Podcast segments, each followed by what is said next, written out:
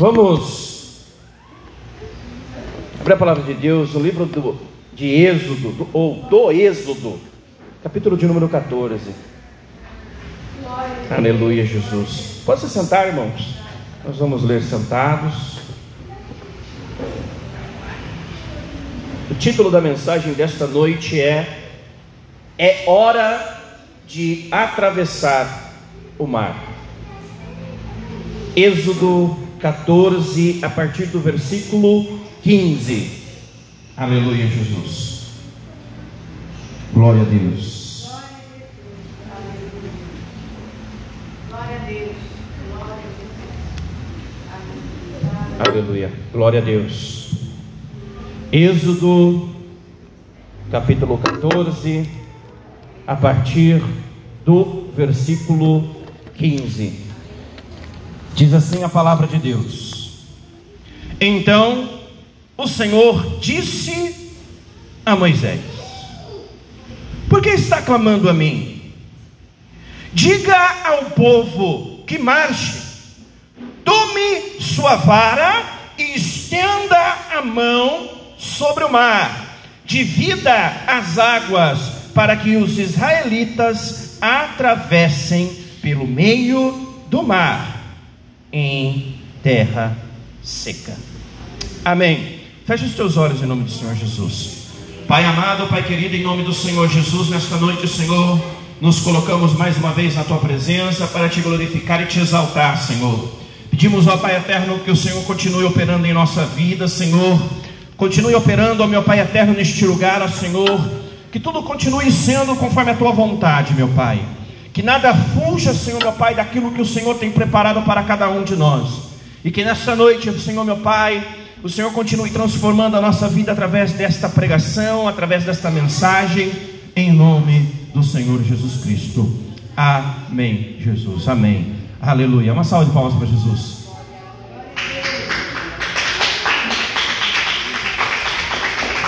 Glória a Deus. Aleluia, Jesus. Meus irmãos, vocês já se sentiram alguma vez encurralados? Já teve alguma situação na sua vida ou algum momento em determinada atividade, em determinada fase da sua vida na qual você olhou para um lado, olhou para o outro e se viu sem saída? Eu, algum tempo atrás, eu assisti a um filme chamado Maze Running. Este filme é um filme muito tenso, muito ah, você, ele prende você de uma tal forma que você não consegue tirar os olhos dele. E ele conta uma história de alguns jovens que estavam presos em determinado lugar e para eles saírem deste lugar eles tinham que passar por dentro de um labirinto. E em determinado ponto deste labirinto, ah, as paredes elas se fecham, eles ficam encurralados como dentro de um de um quadrado. E à medida que o tempo vai passando, eles vão tentando fazer alguma coisa, este quadrado vai se fechando em cima deles, e o espaço vai ficando cada vez mais pequeno, bem claustrofóbico mesmo. Sabe quando você, você, você assistindo o filme, você chega a começar a perder o ar, tamanha intensidade daquela situação.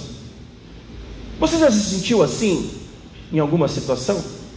Você já se viu em algum momento da sua vida na qual você sentiu que os problemas e as aflições da vida, eles começaram a te cercar de tal maneira que você começou a chegar a perder o ar. Você olhava para um lado, olhava para o outro, ou olha para um lado e olha para o outro, e você não consegue encontrar saída, respostas e soluções. A vida é assim. A vida é assim. Por diversas vezes nós enfrentamos estes momentos, por diversas vezes estamos caminhando e a vida parece que ela é assim, parece que ela é um labirinto. Parece que você pega um caminho, escolhe uma direção e tudo vai começando a se encaixar. Mas chega a determinado ponto deste labirinto chamado vida, que aquele caminho que você pegou parece que não é mais o certo. A parede se fecha de um lado, a parede se fecha do outro, e as coisas vão se apertando, vão se afunilando, e parece que a sua vida, ou o labirinto da sua vida, é um caminho sem fim, é um caminho sem saída, é caminhar, caminhar, caminhar e parecer que você continua sempre na mesma situação, no mesmo lugar, sem evolução, sem prosperar, sem conseguir atingir os seus objetivos. Nós acabamos de ler agora, no capítulo de número 14 do livro do Êxodo, um momento na história do povo de Israel e que eles estavam nessa mesma situação. Aliás, o povo de Israel, ele é um povo que era acostumado a lidar com esta situação. É um povo que, por diversas vezes, ao longo de sua trajetória, assim como eu e você, eles também tiveram que enfrentar esta situação, este labirinto, e as paredes se fechando em, em redor deles. Mas neste, neste exato momento da história de Israel, eu tenho para mim que as paredes estavam de fato se fechando em cima deles. Se não vejamos, um povo que por quase 400 anos estava sendo escravizado no Egito, trabalho forçado, sendo por diversas vezes castigados, apanhando, vendo geração por geração a esperança esvaindo-se e eles sem saberem o que seria de seu futuro como nação, como um povo, sendo escravizados, os serviços mais pesados que haviam naquele, naquele local eram jogados para que eles fizessem, passando fome, necessidade, privações, sem ter um, lugar para chamar de seu. Eles, por 400 anos, eles se viram nessa situação. E de repente, parece que as coisas iam começar a dar certo. Deus envia um libertador, alguém que iria guiá-los em direção à saída daquele labirinto. Lembra-se no início da pregação que eu falei que a vida é como um labirinto que parece que às vezes que a gente pega um caminho e este caminho parece que é o caminho certo. Pois o povo de Israel neste momento em que Deus envia Moisés é exatamente este ponto do labirinto eles estavam dentro do labirinto da vida deles sem saber a direção que tomar. E de repente Deus manda Moisés e mostra para eles qual é o caminho do labirinto que eles devem seguir. E eles então se dispõem, se levantam e começam a seguir por este caminho. Deus usa Moisés, manda as pragas, fala com Moisés, fala com Faraó e em determinado momento, Deus então permite que o povo de Israel saia do Egito por aquele caminho do labirinto que parecia que ia levá-los em direção à saída gloriosa ou à vitória tão esperada. E não é assim que acontece na nossa vida. Por diversas vezes nós estamos enfrentando um, um problema tão grande, e às vezes a, a, o fato não é nem a duração deste problema, é o tamanho dele mesmo. O povo de Israel, ele estava enfrentando por um tempo prolongado um tamanho gigantesco que era a escravidão. E às vezes nós estamos enfrentando o problema grande por um tempo prolongado mas às vezes não. Às vezes o tempo não é tão prolongado, mas o problema é grande. E a gente fica se perguntando: qual é o caminho que nós devemos seguir neste labirinto? Qual é o caminho que nós devemos trilhar neste labirinto chamado vida? Mas Deus é misericordioso, assim como Ele foi com o povo de Israel. Deus em sua infinita graça e misericórdia, ele sempre nos mostra qual é o caminho que nós devemos seguir. Assim como ele fez com o povo de Israel. Talvez ele não levante Moisés para falar conosco, mas ele levantou o seu filho amado Jesus Cristo há mais de dois mil anos atrás, para que, como está escrito lá em Isaías 53, que o castigo que nos traz a paz estava sobre ele, e so, por causa das suas pisaduras nós fomos sarados. Deus nos mostrou qual é o caminho, qual é o caminho do labirinto chamado vida que nós devemos seguir. Qual é o caminho? O caminho é Jesus Cristo. Deus usou Moisés para mostrar a Israel qual era o caminho que eles deviam seguir. Assim como Deus levantou Jesus Cristo para nos mostrar que Ele é o caminho, a verdade e a vida.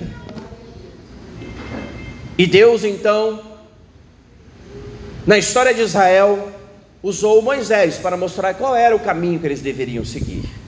E eles então se dispõem num ato milagroso, ou nos atos milagrosos de Deus, revelando não, a Israel, não ao Egito em, em, si, mas revelando a Israel quem era o Deus que eles haveriam de seguir, revelando a Israel a grandiosidade de Deus em meio a todas as situações, em todas, em todas as circunstâncias. Deus, então, em atos milagrosos, conduz o povo de Israel para fora do Egito. E eles começam a trilhar este caminho do labirinto. Mas nenhum caminho é fácil. Afinal de contas, a nossa história não é a história de Alice no País das Maravilhas. Nós não somos a Alice e muito menos estamos no País da Maravilha. Nós somos cristãos e fomos chamados como peregrinos por este caminho chamado vida para trilharmos por ele, passarmos e enfrentarmos todas as situações que estiverem neste caminho, para ao final dele entrarmos na Nova Jerusalém. E o caminho do povo de Israel não foi fácil.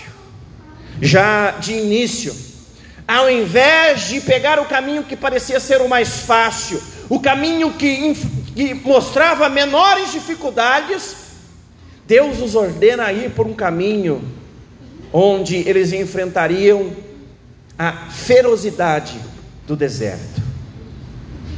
E às vezes na nossa vida, nós nos pegamos nessa mesma situação. Nós estamos no labirinto e olhando por um caminho que a gente está enxergando, que parece que lá no final é a saída. E lá naquele caminho que nós estamos enxergando, nós iremos alcançar a bênção. E aqui do nosso outro lado tem um caminho que é cheio de curva, sobe e desce, cheio de obstáculos. E aí nós olhamos para o caminho que parece que é mais fácil, mais sereno, e falamos: não, é por este caminho que eu quero ir, esse daqui é mais fácil. E aí Deus fala: não, o seu caminho é aquele ali. Lembra-se do Salmo de número 46 que nós lemos no início do culto? Que Ele é o nosso refúgio, a nossa fortaleza é o socorro bem presente no dia da nossa aflição. Mas para que Ele seja o nosso socorro, nós teremos que passar pelas nossas aflições. E o problema nosso é que nós olhamos para o caminho que Deus está nos mostrando que é o caminho que vai nos levar para fora do labirinto, e enxergamos os obstáculos, enxergamos as dificuldades, nos esquecendo que quem está nos mandando ir por aqueles caminhos é maior que estes obstáculos e maior que todas estas dificuldades. E insistimos em querer pegar o caminho mais fácil, o caminho que nos parece ser o mais óbvio. Este é o maior erro que nós podemos cometer.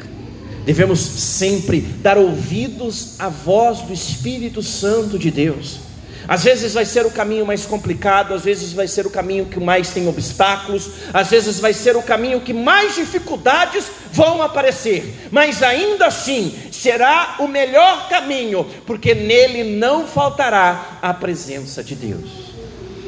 E o povo de Israel aprendeu isso. O povo de Israel, ao sair do Egito, ele pegou o pior caminho, o caminho que tinha maior dificuldade, o caminho do deserto o caminho que levava eles para o deserto. Mas a palavra de Deus vai nos mostrar, no capítulo 13 do livro do Êxodo, que apesar de ser o pior caminho, ali não faltou a presença de Deus na vida deles. Ali, durante o dia, um sol escaldante, um sol, um calor que podia variar de 45 a 50 graus, sem contar a sensação térmica de estar andando ali por aquele caminho. Cerca de 5 milhões de pessoas andando por este sol escaldante, sem nenhuma fonte de água, sem nenhuma fonte de alimento. E para piorar a situação, quando caía a noite, a coisa invertia de tal modo que aquele povo poderia morrer de hipotermia, porque o frio do deserto ele é muito forte. E aquele povo tinha que enfrentar aquele frio. Mas a palavra de Deus vai nos dizer que durante o dia, enquanto eles enfrentavam o calor, uma nuvem de glória preenchia todo o arraial, todo o arraial. Aquelas cinco milhões de pessoas eram cobertas por uma nuvem que proporcionava a eles uma sombra na qual eles não tinham que enfrentar aquele sol escaldante. E à noite, quando o frio caía, uma coluna de fogo seguia eles, proporcionando a eles o calor que eles precisavam. Perceba que o cenário não mudava, continuava sendo deserto, um deserto feroz, ríspido, cheio de dificuldades. O que mudou é que aquele povo ele estava na presença de Deus. O que eu e você nós, devemos, nós temos que ter em nossa mente é que não é o ambiente ao nosso redor que tem que ser diferente. Nós não temos que buscar, pelos melhores lugares, pelas melhores situações, pelas melhores oportunidades. O que eu e você nós temos que buscar todos os dias da nossa vida é a presença de Deus em nossa vida, pois é ela quem vai nos proporcionar os recursos necessários para alcançarmos as bênçãos que nós precisamos. E este povo continuou caminhando pelo deserto, enfrentando essas dificuldades. E de repente, Enquanto eles caminhavam em direção à terra prometida, a Canaã, enquanto eles estavam caminhando por aqueles, aquele caminho tão tanta dificuldade, de tanta adversidade, aquilo que já parecia ser difícil se torna ainda pior. De repente eles se deparam com uma imensidão de mar, o mar vermelho.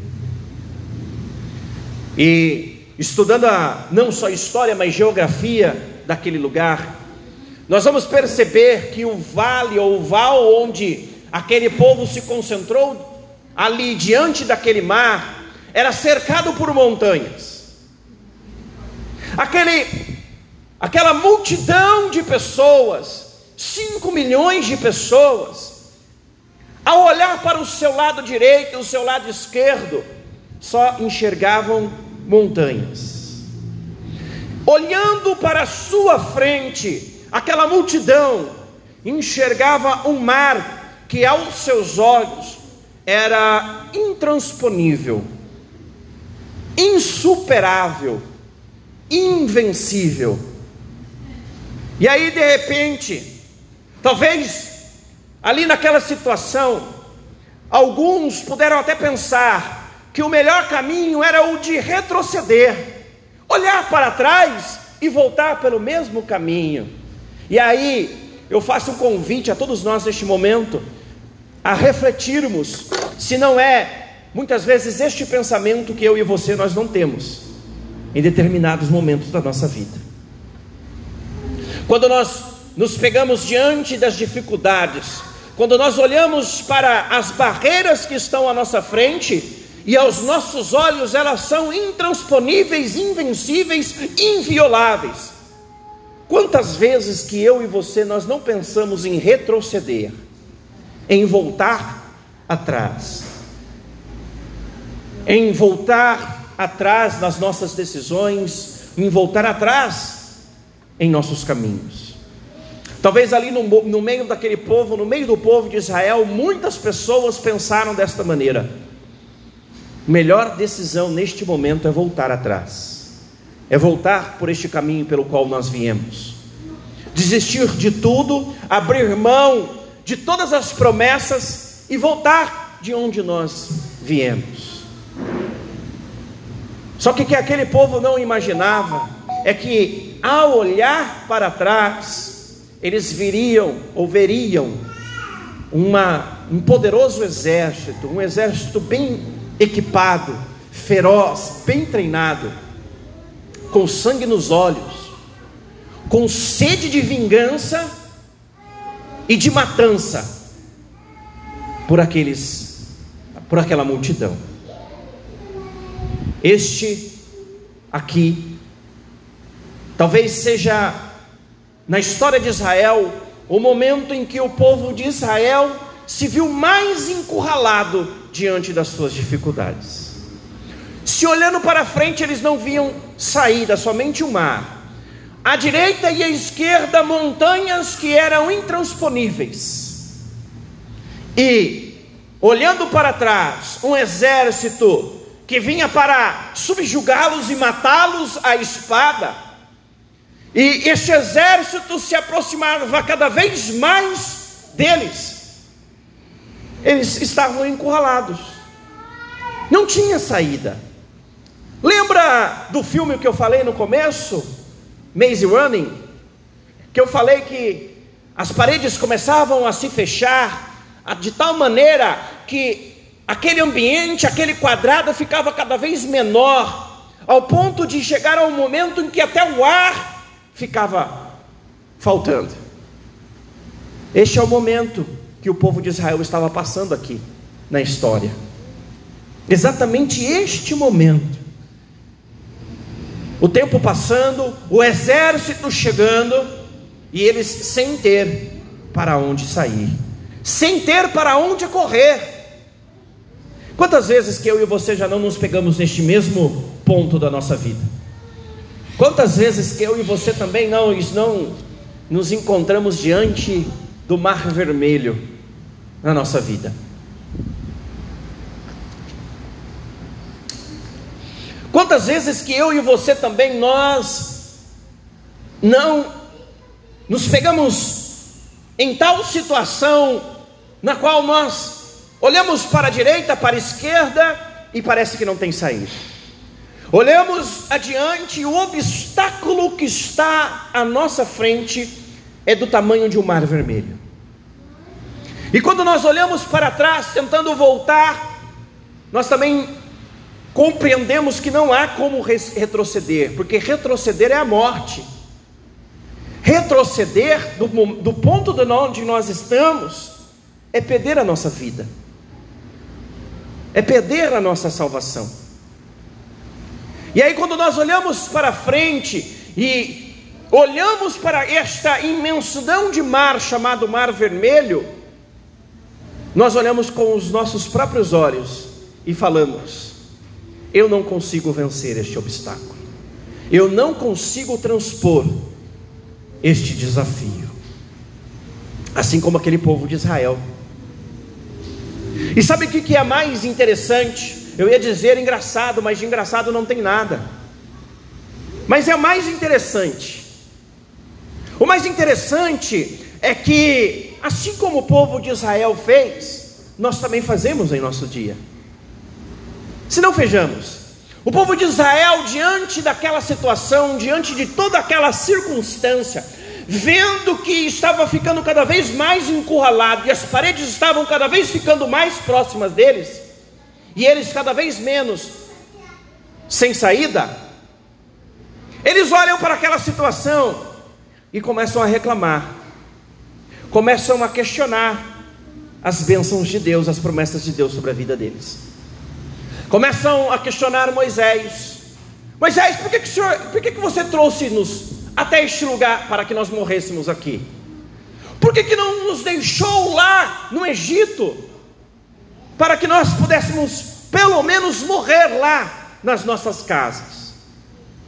Por que nos trazer aqui para que nós morramos diante deste mar, diante dessa circunstância, a espada, feridos a espada por este poderoso exército de Faraó? Você consegue se enxergar neste, neste momento, nesta mesma situação? Você consegue se lembrar de quantas vezes que você também já não se pegou nessa mesma situação que o povo de Israel estava? Questionando as promessas de Deus, questionando aquilo que Deus havia, ou aquilo que Deus prometeu sobre a sua vida, questionando se realmente Deus está com você nos seus negócios, na sua família, na sua vida. Quantas vezes que eu e você, que nós já não estivemos nessa mesma situação? De bate-pronto eu posso me lembrar de uma meia dúzia de vezes, por que não dizer uma dúzia de vezes, em que eu, só neste último ano, não me peguei nessa mesma situação, murmurando, criticando, esbravejando, reclamando da situação em que eu estou vivendo, reclamando das situações, das circunstâncias, dos obstáculos, das dificuldades que nós enfrentamos na nossa vida, que nós enfrentamos neste labirinto chamado vida. Reclamando da dificuldade do caminho que Deus mostrou para que era para que nós pudéssemos percorrer duvidando da provisão que Deus tem para cada um de nós. O povo de Israel estava nessa mesma situação, duvidando da provisão de Deus, duvidando da soberania de Deus, duvidando daquilo que Deus havia prometido para eles. A promessa de Deus era clara: a nova Canaã, a Canaã, a terra prometida. E se eles ainda não haviam chegado na Canaã, aquele mar vermelho não havia, não haveria de impedir a eles. O destino final deles, a qual Deus havia prometido para eles, era a terra prometida, era Canaã.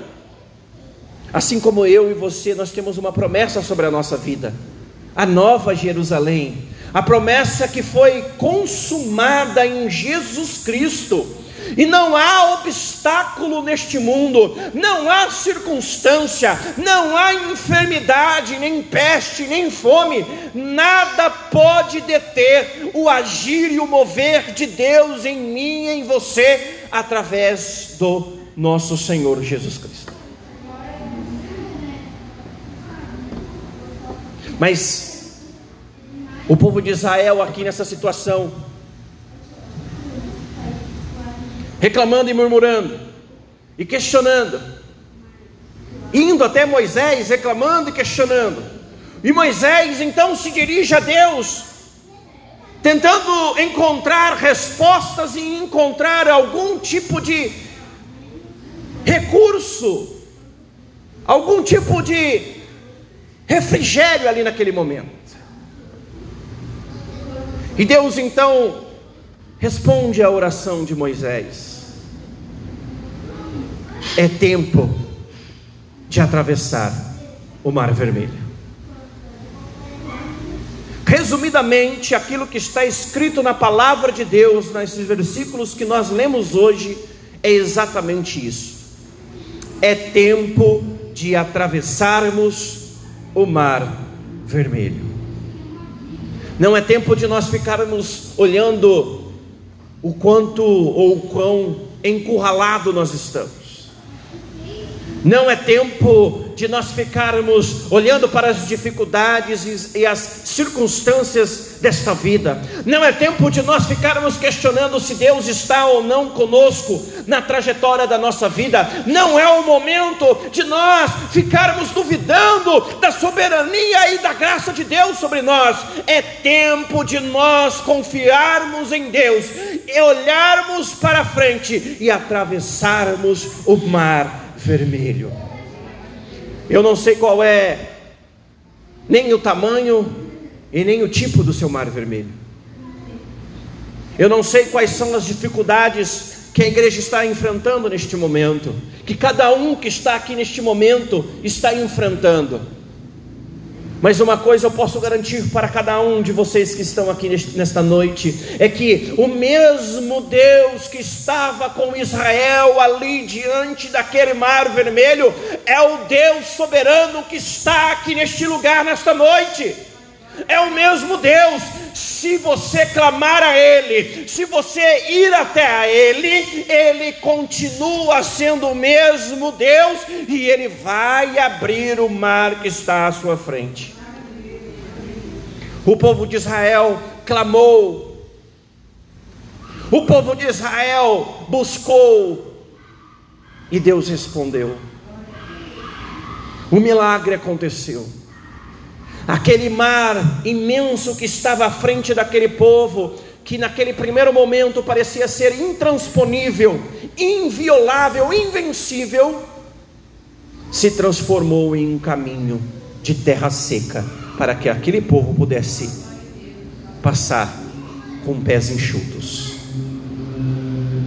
Eu tenho certeza absoluta que se nesta noite se nós clamarmos a este Deus maravilhoso, se nós buscarmos a este Deus maravilhoso, nós também iremos transpor todas as dificuldades que estarão à nossa frente ao longo desta semana. Eu tenho certeza absoluta que se nós clamarmos, se nós suplicarmos a este Deus nesta noite e ao longo desta semana, os mares vermelhos irão se abrir à nossa frente, em nome do Senhor Jesus Cristo. Mas tem, para nós encerrarmos, tem uma lição muito específica uma aplicação para nós encerrarmos a mensagem desta noite e não irmos embora sem nenhuma aplicação sobre nossa vida, eu quero deixar uma aplicação que a palavra de Deus nos dá muito claramente nesta passagem. Ao responder Moisés, Deus é claro e enfático na lição que ele passa para aquele povo. Ele fala para Moisés: Por que, que você está reclamando para mim? Pegue a vara que está na sua mão e bata no mar, e ele vai se abrir. Qual é a aplicação e a lição que Deus está nos deixando nesta noite? Pegue a vara que Deus colocou na sua mão. Não fique reclamando, não fique esperando que Deus vai fazer por você aquilo que você já tem nas suas mãos para você fazer faça aquilo que Deus colocou nas suas mãos. Bata com a vara no mar vermelho e ele vai se abrir. É tempo de você atravessar o mar vermelho. Acabou o tempo da reclamação, acabou o tempo da murmuração. É tempo de estendermos a vara e atravessarmos o mar vermelho à nossa frente. É tempo de usarmos a nossa fé, usarmos a nossa confiança em Deus e atravessarmos o Mar Vermelho. Não importa o quão encurralado nós estejamos, não importa o quanto que nós já tenhamos enfrentado ao longo de nossos caminhos, sempre haverá a mão de Deus estendida para aqueles que estão dispostos a atravessar o mar vermelho que está à sua frente. Você está disposto a atravessar este mar vermelho? Deus estará com você. Você está disposto a continuar a sua caminhada por este deserto? Deus estará com você. Tenha fé, creia somente, porque chegou o tempo de nós atravessarmos o Mar Vermelho. Que o Espírito Santo continue falando ainda em cada coração